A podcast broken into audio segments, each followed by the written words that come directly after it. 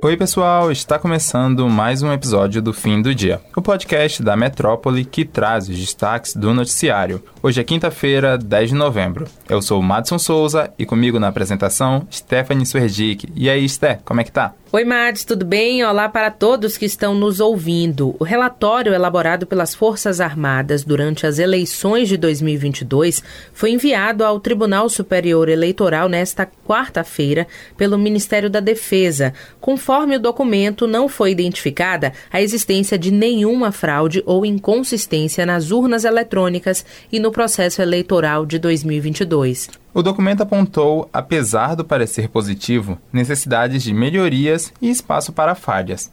O relatório ainda sugere o aprimoramento do teste de integridade para garantir mais confiabilidade do sistema. Em nota, o ministro do STF e presidente do TSE, Alexandre de Moraes, agradeceu o envio do relatório. Abre aspas. O Tribunal Superior Eleitoral recebeu com satisfação o relatório final do Ministério da Defesa, que, assim como todas as demais entidades fiscalizadoras, não apontou a existência de nenhuma fraude ou inconsistência nas urnas eletrônicas e no processo eleitoral de 2022. Fecha aspas. O ministro do STF disse que as sugestões para aperfeiçoamento serão analisadas e reforçou que as urnas eletrônicas são um motivo de orgulho nacional e que as eleições de 2022 são uma prova disso. O ministro Alexandre de Moraes, do Supremo Tribunal Federal, mandou para o juiz da primeira vara federal de Três Rios, no Rio de Janeiro, a investigação contra o ex-presidente do PTB, Roberto Jefferson, por suposta tentativa de homicídio de quatro policiais federais. O aliado do presidente da República, Jair Bolsonaro, do PL, foi preso em flagrante após atacar com tiros de fuzil e granada agentes e um delegado da Polícia Federal, que foram até sua casa em Comendador Levi Gasparian para cumprir ordem judicial do STF. No despacho assinado na quarta-feira, Alexandre de Moraes ressaltou que as condutas investigadas foram perpetradas contra funcionários da PF, de modo que a competência para apurar o caso é da Justiça Federal. O presidente eleito Luiz Inácio Lula da Silva, do PT, chorou de emoção nesta quinta-feira, dia 10, enquanto falava da fome no Brasil.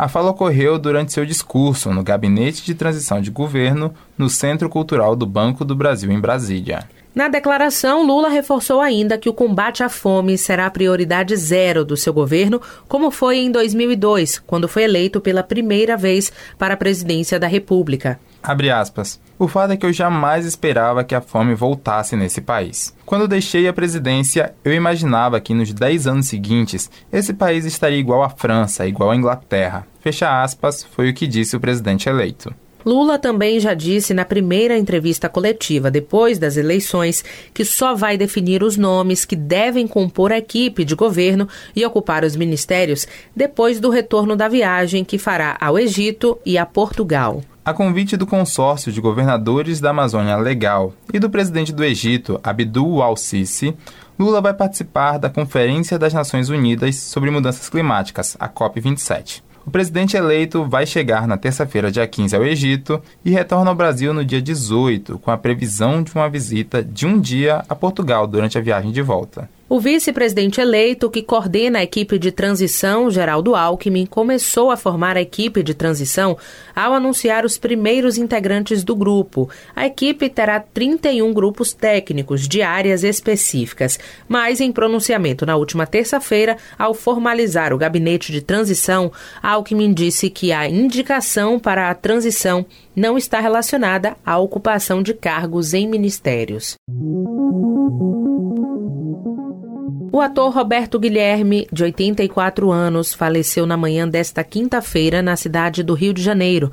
O artista era conhecido principalmente por sua participação em Os Trapalhões, que marcou gerações interpretando o emblemático Sargento Pincel. O humorista havia sido diagnosticado com câncer há anos e, no meio da segunda fase de seu tratamento quimioterápico, acabou não resistindo, falecendo na Clínica São Vicente, localizada na zona sul do Rio. A informação foi confirmada por seus familiares. Roberto Guilherme deixa dois filhos, Valesca e William, assim como a esposa Sheila Nunes, com quem foi casado por quase seis décadas. Através das redes sociais, o ator Renato Aragão lamentou o falecimento do amigo e colega de palco, que o acompanhou durante boa parte de sua trajetória artística. O governador da Bahia, Rui Costa, decretou o luto oficial de três dias após a morte da cantora Gal Costa. Nas redes sociais, o político afirmou: perdemos uma das mais potentes vozes da nossa música. Abre aspas, lamento profundamente a morte de Gal Costa. Com sua partida, perdemos uma das mais potentes vozes da nossa música, eternizada em interpretações que cantam a Bahia e o Brasil para todo o mundo. Está decretado luto oficial na Bahia por três dias. Fecha aspas, foi o que disse o governador. Já o prefeito de Salvador, Bruno Reis, afirmou que Gal era uma das vozes mais lindas e representativas da música brasileira. Abre aspas. Gal Costa é trilha sonora de vários momentos da vida de milhares de brasileiros. Seu jeito único de interpretar as canções está para sempre eternizado em nossos corações, fecha aspas, foi o que disse o prefeito. O episódio de hoje fica por aqui, mas se você quiser ter acesso a mais notícias, basta acessar o metro1.com.br. Acompanhe a gente também pelas redes sociais, arroba grupo.metrópole no Instagram e TikTok e arroba metrópole no Twitter. Lembrando que você ainda pode ativar as notificações no Spotify para receber um alerta a cada nova edição do fim do dia. Valeu, Sté, valeu pessoal e até a próxima. Valeu, Mads, até, tchau, tchau.